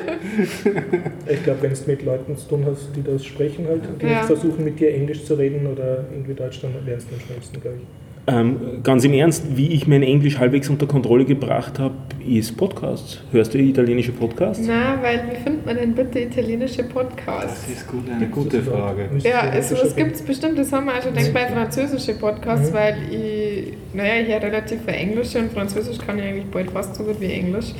Deswegen da ich auch gerne welche hören, aber ich weiß halt einfach nicht, wo ich so anfangen soll. Du kannst in den Google eingeben, französischer Podcast, dann kriegst du vielleicht irgendwas von Radio France oder so, aber das ist ja kein. Jetzt Echter deine Podcast. Podcast-Suchseite, Stefan. Ja, wobei, ob ich da schnell französische und Gleich- italienische gleich User kriegen werde. Multilingual aufmachen. Ah ja, das schaffen wir schon. Ja, na dann. Ja, ich habe auch keine Erfahrung mit Sprachlern-Apps. Ein- Ich glaube, ein, ein, ein Kollege von mir hat auch Französisch versucht, zu, nein, Spanisch hat er versucht zu lernen mit so einer App. Und das war, glaube ich, aber so reines Vokabel, auch also Vokabel wird vorgesagt und du sprichst es nach oder ja, das wird dir halt so vorgeworfen. Aber so wirklich mit Satzkonstruktion und wie man das gescheit Also, das macht vermittelt. Duolingo schon ein bisschen besser. Also du hast halt immer abwechselnd Phrasen und Wörter und manchmal Beitel und manchmal sagt es einfach nur irgendwas Audio und du musst es halt aufschreiben, was es sagt und die Übersetzung dazu und so. Mhm. Das ist schon ganz praktisch. Es gibt auf YouTube so recht nette Videos von so Typen, die mehrere Sprachen fließend sprechen und dann auch im Gespräch tun uns alle fünf Minuten die Sprache wechseln. Echt? Ja, und, und dann gibt es ja irgendwie so reine Sprachlern-Nerds. Und wenn man sich dann klickt, haben die zum Teil so Blogs, wo sagen, ja, jetzt lerne ich Ungarisch und meine Challenge in zwei Monaten Ja. fließend und so, die einfach dafür leben, dass sie gern Sprachen lernen und eine gewisse Meisterschaft halt da auch drinnen haben. Vielleicht kann man sich von denen ein bisschen was abschauen. Ja, wäre auch vielleicht ein interessantes Thema für Serious Gaming, ähm, Sprachvermittlung. Ich meine, diese, äh, es gibt wahrscheinlich schon viele, einige Spiele, die äh, Sprache vermitteln wollen, aber die kommen wahrscheinlich so aus diesem Schulbetriebsansatz, würde ich jetzt mal vermuten. Aber wenn man da einen ähm, erwachsenen, spannenden Ansatz findet, äh, wird sich das viel anbieten. Also so ein Sprachlern-Adventure, ich könnte mir das gut für mich Ich vorstellen. bin- bin ja jetzt braver Counter-Strike-Spieler, immer auf Fadis spiele ich derzeit Counter-Strike Sehr und ich behaupte, dass die ganzen russischen Kinder, die mich dort dauernd erschießen, hauptsächlich deshalb Englisch lernen, weil ihnen, sobald sie dort auf Russisch losquasseln, werden sie von allen halt geflamed und Englisch please. Ne? Ah, okay, weil du brauchst das also, wenn du im Team spielst, magst du nicht, dass einer oder zwei Typen Russisch reden und der Rest kapiert nicht. Sprachbarriere, Ja, und, und da werden sie halt wirklich gezwungen, zumindest die Kommandos kann man jetzt alle auf Englisch. Also ich glaube, für Englisch ist das nochmal eine andere Sache, weil das ganze Internet einfach in Englisch Ja, geschrieben ist. ja. Also deswegen habe ich, glaube ich, auch eigentlich relativ schnell Englisch gelernt, weil ich halt angefangen habe, englische Blogs zu lesen. Ich habe mir jetzt überlegt, wie ich es machen würde. Ich würde einen italienischen Podcaster fragen, was er denn so empfehlen kann. Wie findet man denn bitte einen Ja, da muss man mal anfangen. italienischen Podcast? Wir hören gemeinsam, also nicht gemeinsam, wir hören jeder den gleichen Podcast mit einem italienischen Podcaster und den da die einfach fragen. Das äh, ist dieser Data Stories So, Podcast. Data Stories. Das war zwar jetzt ein bisschen eine krampfhafte Überleitung, aber ich habe es durchaus ernst gemeint. Also ich würde den wirklich fragen. Der lebt zwar mittlerweile in den USA, hat aber noch einen so gewaltigen italienischen Akzent. Daher würde ich davon ausgehen, dass er sich vielleicht auch in der italienischen Podcast-Szene noch ein bisschen auskennt oder zumindest Pointer weiterliefern kann. Also das habe ich schon wirklich im Internet dann immer wieder gemacht. Mir Leute gesucht und wenn ich einen Ankerpunkt hatte, den dann gefragt, wen würdest du mir empfehlen, um in die Richtung weiterzugehen. Das hat sehr gut immer wieder funktioniert in meinem Leben bisher bis zur Nobelpreisträger habe ich es auf die Art und Weise mal geschafft, die, wen was zu fragen und das hat hingehauen. Also da, da kann man sich ruhig Sachen trauen, die man nicht glaubt, dass sie gehen. Stefan hat sich die goldene Nervensäge erarbeitet. Genau. Fre freundlich sein, kurze Frage, nicht nerven, ein, zwei Mails, nicht, nicht ewig nerven, nicht, aber Ja, da kommt man schon weiter. Cool. Ähm, um auf den Podcast nochmal einzuhaken, der heißt Data Stories. Ich, ich glaube, ich habe ihn eh von der Jana, aber ich bin nicht ganz sicher. Ich habe ihn seit einem Dreivierteljahr liegen in meiner Liste der zuhörenden Sachen. Und jetzt bin ich dazu gekommen, ihn anzufangen. Die haben so um die 80 Episoden bisher über vier Jahre verteilt und es geht um Datenvisualisierung. Und zwar nicht so tutorialhaft, wie ich es eher gemacht habe in letzter Zeit äh, oder in früherer Zeit mit diesem Verbal to Visual, über das ich ein paar Mal geredet habe, mit diesem Kurs und so, sondern das ist doch eher Meta. Also sie haben Gäste, die sich um gewisse Themen kümmern. Also äh, mittlerweile sind ja in, äh, so Infografiken in sehr vielen Zeitungen zu, zu finden, also New York Times und so weiter und, und auch in deutschen Zeitungen. Und sie holen sich dann die Leute aus diesen Redaktionen, die das gemacht haben und interviewen sie, wie sie an Themen herangehen, wie sie sich die Informationen beschaffen und so weiter, warum sie was wie visualisieren. Und auf die Art und Weise habe ich, glaube ich, fast mehr gelernt, als wenn ich es in irgendeinem Hands-on-Kurs gelernt hätte. Weil so die Grundlagen, glaube ich, kann ich eh von Mathematik, Physikstudium und so, da hat man schon Plotten gelernt und so Sachen. Nicht? Und da teilweise sogar aus der Schulzeit oder man schaut sich ja viele Infografiken an. Aber dieses Meta, dieses, was, haben, was denken sich die Leute, wenn sie was tun, dahinter, das, findet, das kriegt man über diesen Podcast sehr schön mit. Also den, den kann ich wirklich empfehlen. Data Stories heißt auch die Webseite. Cool, werden wir verlinken. Jupp.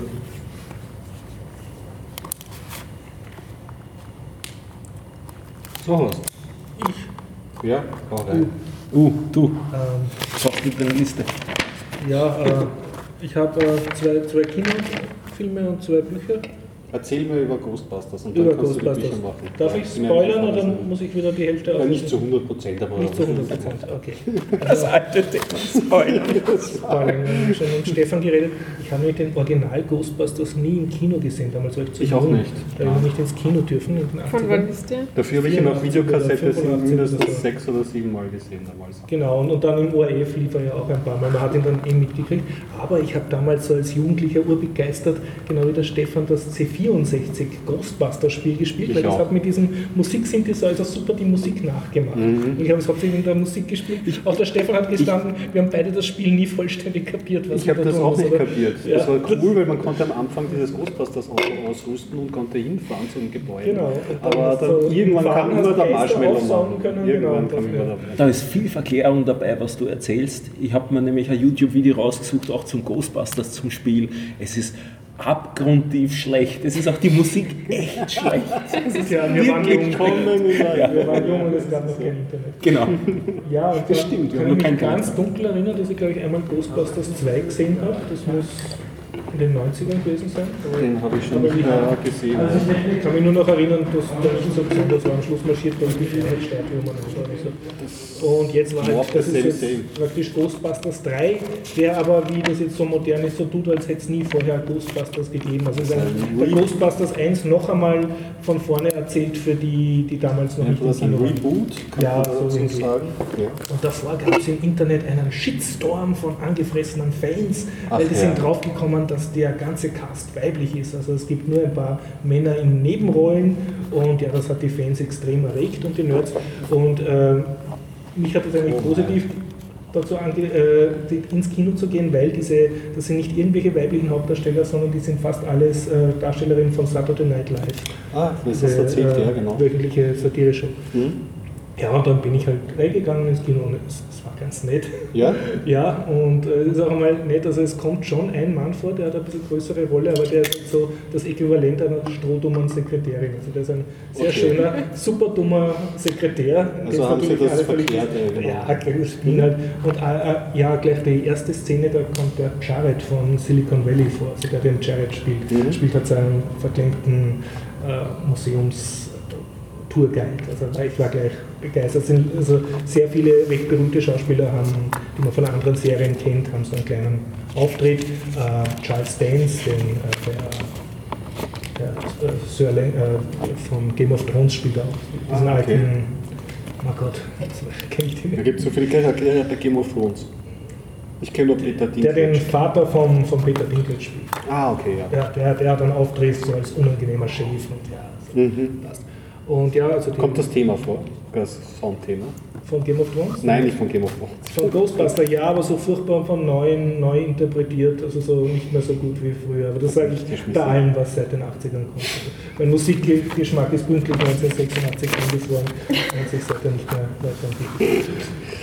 Nein. Ja, und ähm, ja, die Story ist halt mehr oder weniger dieselbe. Also so verkrachte Wissenschaftlerinnen finden sich halt wieder zusammen und Gleichzeitig wird New York von immer mehr Geister- und Spukerscheinungen mhm. heimgesucht. Und das ist natürlich toll. Wer ist daran schuld? Ein Mann. okay. der, der, schaut genialerweise sehr so aus wie der Mörder von M, eine Stadt sucht einen Mörder. Okay, also, ja, den, habe ich noch nicht. Ich habe so das Gefühl gehabt, den, das haben sie dem ein bisschen zitiert so. Ja, und ja, der baut da halt so Devices, um die Geister noch schneller ähm, hervorzutun, weil er irgendwie als Kind gemobbt wurde oder in seinem Leben lang gemobbt wurde und jetzt rächt er sich und am Schluss wird er dann auch Obergeist und tut mhm. diesen blonden Sekretär possessen. Ah, ja, und, ja, und auch wie eine Parallele zum ersten Teil, wo der Risconi Weaver possessed. Ja, da siehst das habe ich nicht kapiert. Mhm. Ja, ja also haben das genau umgedreht. Ja, und wer rettet die Welt natürlich? Die vier Frauen und die, die Männer, das ist halt sehr schön, sind alle so entweder unfähige Vorgesetzte oder unnötige Militaristen, weil die werden von diesen Geistern alle so Michael Jackson Thriller-mäßig werden die so in, ah, in Starre okay. ersetzt. Also mit all ihren Waffen und Kanonen stehen sie unnötig herum, während die vier Frauen dann aufräumen. Mhm.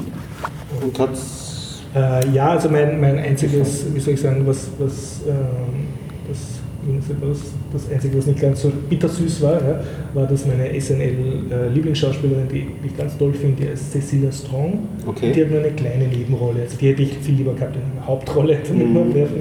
Die spielt so eine sehr beflissene Presseagentin vom Bürgermeister, die mal die PR-Desaster von ihm vertuscht und so. Es gibt keine Geister. Und, ja.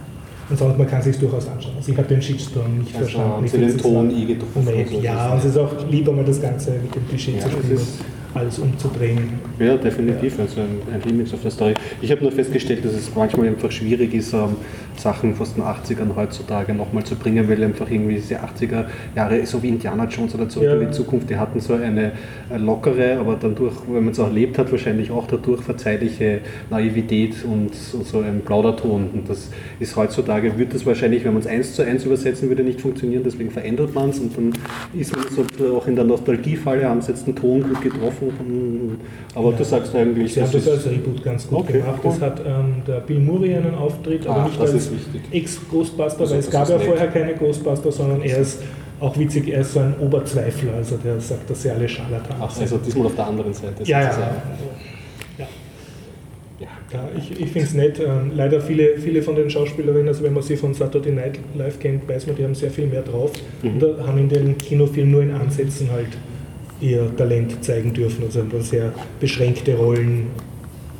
Und also, wie soll man sagen, ist eigentlich schade drum, aber Mhm. Schön, dass sie halt ins, ins Kino gekommen sind, dass sie einen Kinofilm gemacht haben. Okay. man sieht, die, hätte man die jetzt laufen lassen, sozusagen ohne starres Regie-Korsett und nicht so die Story so einhalten müssen, wäre viel mehr drinnen gewesen an, an Gags und lustigen Szenen, weil die halt viel mehr drauf haben. Aber mhm. Geht sich dann halt nicht aus in diesen 90 Geht sich nicht aus, ja. Leider. Genau, mit so einem großen Cast. Du musst ja ständig Special Effects sehen. Und mhm. ja, Na, aber ja. kann man sich anschauen, ist so dieser man muss schon sehr engstirnig sein, um diesen Shitstorm ernst zu nehmen. Also ich habe nicht kapiert, was, was da jetzt so schlimm ist. Das Internet ja. nervt manchmal. Bier, Biertaucher Podcast hat Folgen. Apropos Film, unser Filmexperte, der Harry Lee, der hat ja hier äh, erzählt von seinen Backversuchen, Ja, dass die da nicht so erfolgreich waren. ich erinnere mich an einen Tweet von ihm. Ja? Und ich habe gesehen, nein, nicht nur ein Tweet, er hat ja erzählt davon, dass es nicht funktioniert hat. Ah, hier hat er auch erzählt. Hat er okay, da erzählt, ja. Und das hat Folgen gehabt im Internet, habe ich gesehen. Ja. Also ich habe erstens einmal ihm zurückgeschrieben und gesagt, dass das gar nicht stimmt, dass es nur super fancy äh, Rezepte gibt. Und ich habe außerdem wirklich mit durch meine Archive geklickt und heute wirklich zum Biertauchen äh, eine Sammlung von unfancy Rezepten ähm, ja, veröffentlicht. Sehr gut. Aber ich habe ich hab um übrigens auch Muffins Kuchen. Ging es da nicht um Muffins? Ja, es ist um Oder- Muffins gegangen. Er hat Ja. zu mir gesagt, dass es keine so Blaubeermuffins gibt. Aber genau an dem Tag, äh, also eine Woche drauf, habe ich zufälligerweise Blaubeermuffins veröffentlicht. Also das hat wirklich nichts damit zu tun gehabt. Das war äh, echt lustig. Heute habe ich allerdings auch Kuchen dabei. Der ist mir nur ein wenig Aber aus ich, muss Rahmen beschreiben, gefallen. genau wie du gesagt hast, heute habe ich auch Kuchen dabei, hat es einen Blitz gegeben. Wir warten jetzt auf den Sound. ja, super. Ist der zum Konsumieren gedacht? oder Ja, sicher. nur Ich habe hab eine Gabel mitgebracht. Also Problem ist, ich glaube, den hat es ein wenig dabei. Das ist eine Tat. ja, ja, man sieht es. Ist äh, Fritzebeidel. Das ist eine Tat, das ist unten Mürbteig und dann kommt ein Vanillepudding. Und obendrauf dunkle Ganache. Und wir obendrauf karamellisierte Birnen. Für die armen Leute, die jetzt Yeah. nicht zum Biertaucher-Podcast Ah, das kann gekommen man sind, nicht wenigstens ein Foto. das schaut so schrecklich aus. Du kannst, ja das, du kannst das von Instagram nehmen, da schaut, er- da schaut er noch schön aus. Das ist total. das Und jetzt noch dekorativ die Gabeln Genau. reinhalten. Ah, nochmal. Okay, drei Gabeln, super. Oh. Ja, Ja, danke für den Kuchen. und liebe Hörer, hätten Ja. Sie gern mitgegessen, Danke. dann, Danke auch schon.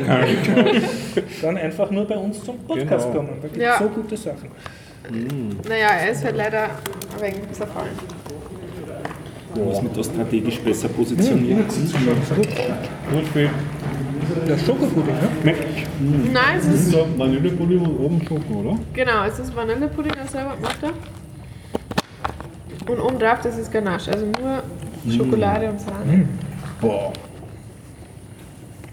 Da das Richtige für einen jungen Bergbauer. Jetzt haben wir endlich auch ordentliche Schmatzgeräusche. Genau, ja. Köstlich. Das gibt wieder Feedback. Schaut man da so viel Leid? Hin und wieder schon.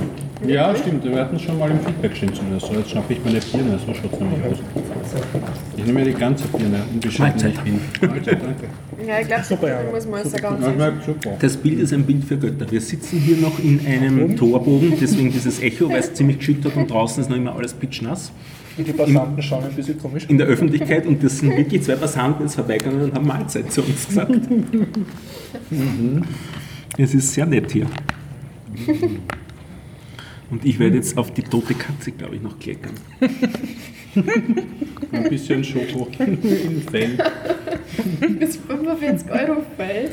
Vielleicht sollten wir die evakuieren, oder? Ja, Nein, ich gehe außen rum. dass die. Das macht sie besser. Das war eine gute Überleitung, die ich da jetzt gemacht habe. Das war eigentlich die beste heute bisher. Zwar nicht für die Hörer, aber für uns. Super.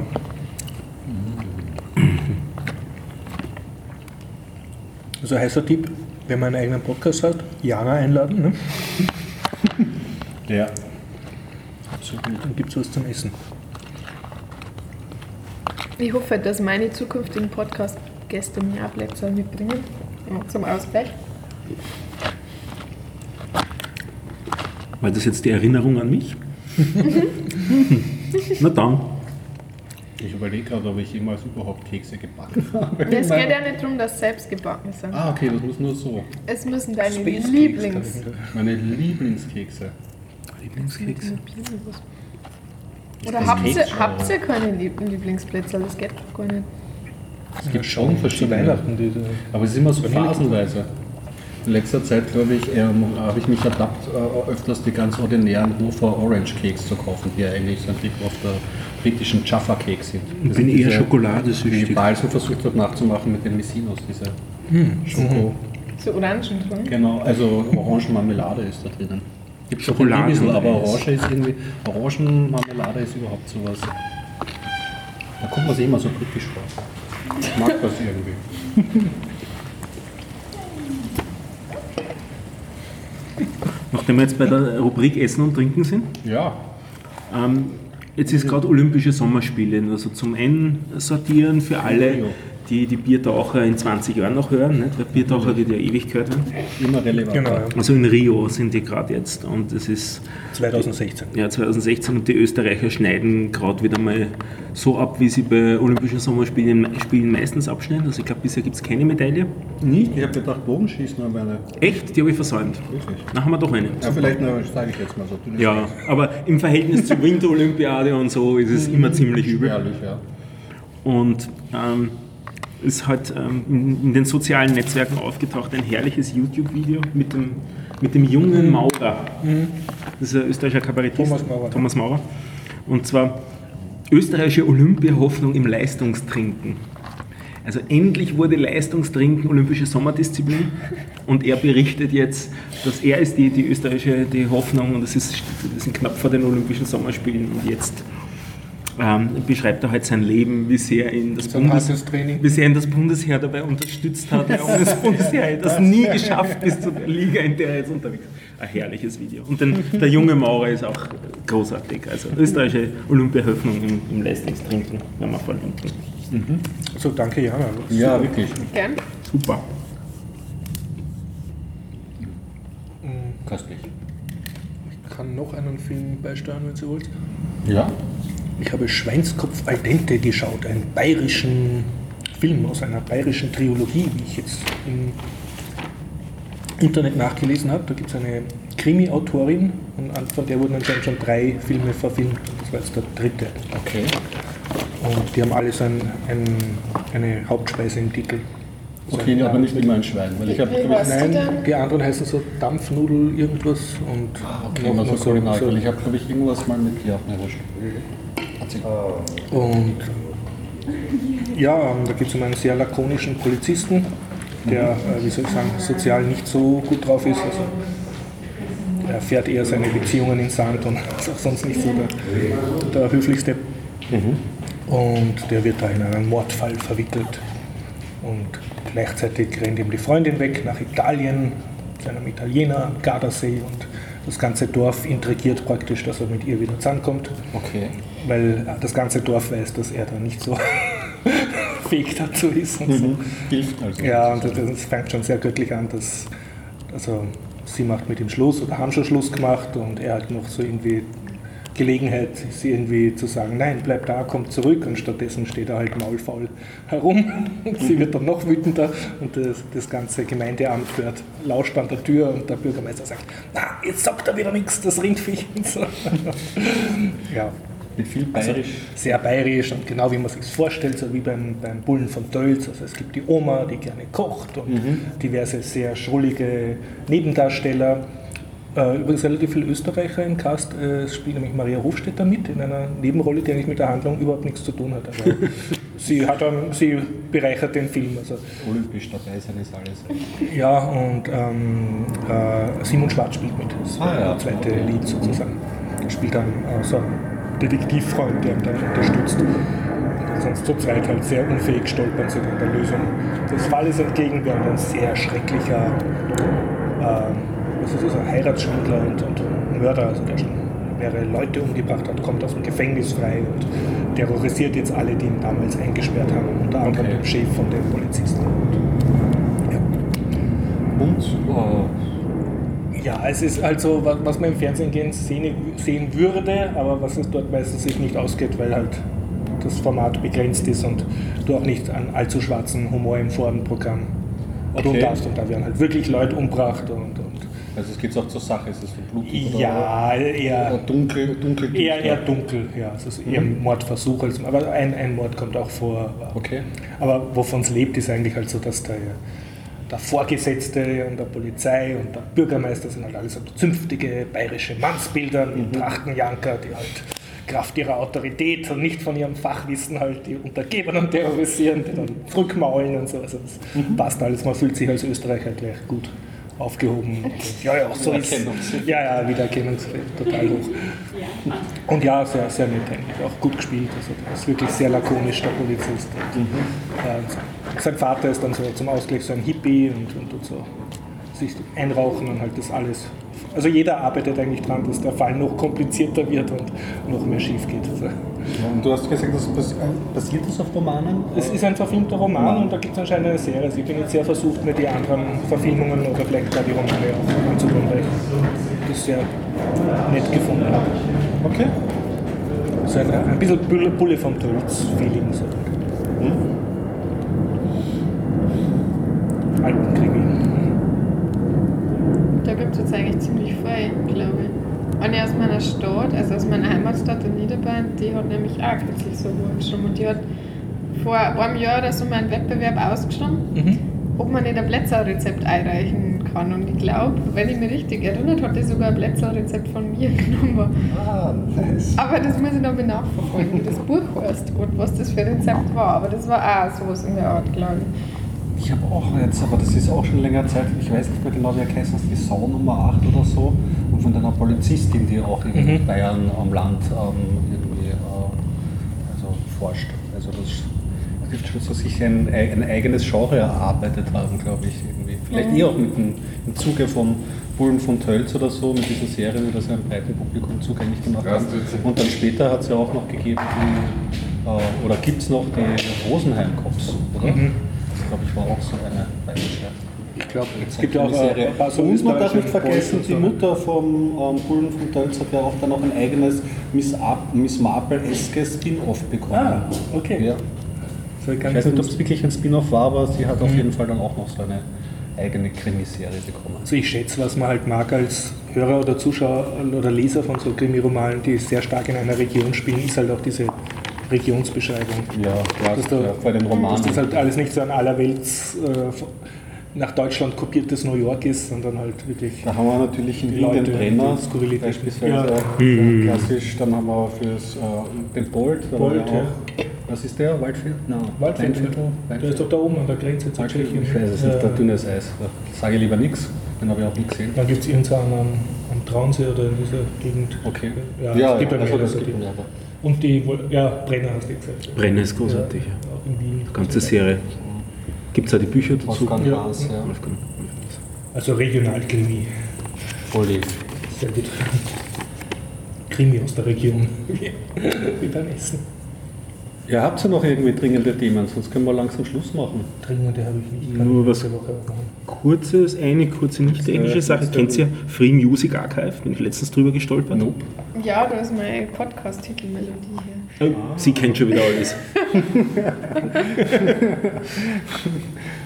Okay, das, da, da ist äh, lizenzfreie Musik drauf, die man verwenden kann, so für eigene Produktion. Super. Praktisch. Unmengen von Zeug. Ich habe noch nicht viel Gutes gefunden, Ja. aber es, ist, es sind Unmengen. Freemusicarchive.org. Da habe ich letztens nämlich eine Idee gehabt für so freie Musik ein- als Projekt, wenn, wenn man ein Spiel macht, dass man eine eigene äh, Soundbibliothek, wie wir das Survival-Spiel gespielt haben, selber einschreibt. Also wenn man Sterbegeräusche oder wow, das ist halt unter die richtige Lizenz, dann können das andere Spieleentwickler nehmen. So Freuen als sich halt Soundboard. Schreien. Ja, wenn man es gut aufnimmt, ist sicher lustig. Da gibt es aber, ähm, wie heißt jetzt die Podcast-Community-Seiten da von Ralf Stockmann und Claudia Krell, das Forum. Sendegate. Da gibt es einen Thread voller solcher Sachen wie zum Beispiel Free Music Archive, also irgendwie so, wo man halt Musik herkriegen kann, die man verwenden kann. Cool. Aber jetzt? Ja, und Internetarchiv war das dürfte man auch. Da gibt es auch Musik? Archive.org, oder ist Ja, das wieder Archive- sonst? Archive.org. Ja, ja. Ich habe meine Sachen bisher immer von Ben Sound. Der ist, ein- ist ein, eine einzelne Person, ein Komponist, der es eben auch unter Lizenzen, Namensnennung im Großen und Ganzen äh, ermöglicht. Sehr nette Musik, finde ich. Ja, auch dein Podcast-Titelmelodie, oder? Genau, Von Hour of Code. genau. Darum muss ich nicht da pitchen. Alles klar. Ich bin ausgequasselt. Na dann. Ja, als Sketchnote geht das auch sehr genau aus. Sketchnote, Sketchnote. Ja, das kann ich jetzt dann eh gleich twittern am besten. Sitzt man nämlich im Licht, das ist schon gut. Ich kratze noch ein bisschen Schoko zum Abschluss. Möchtest du fotografieren? Ja, für die Shownotes.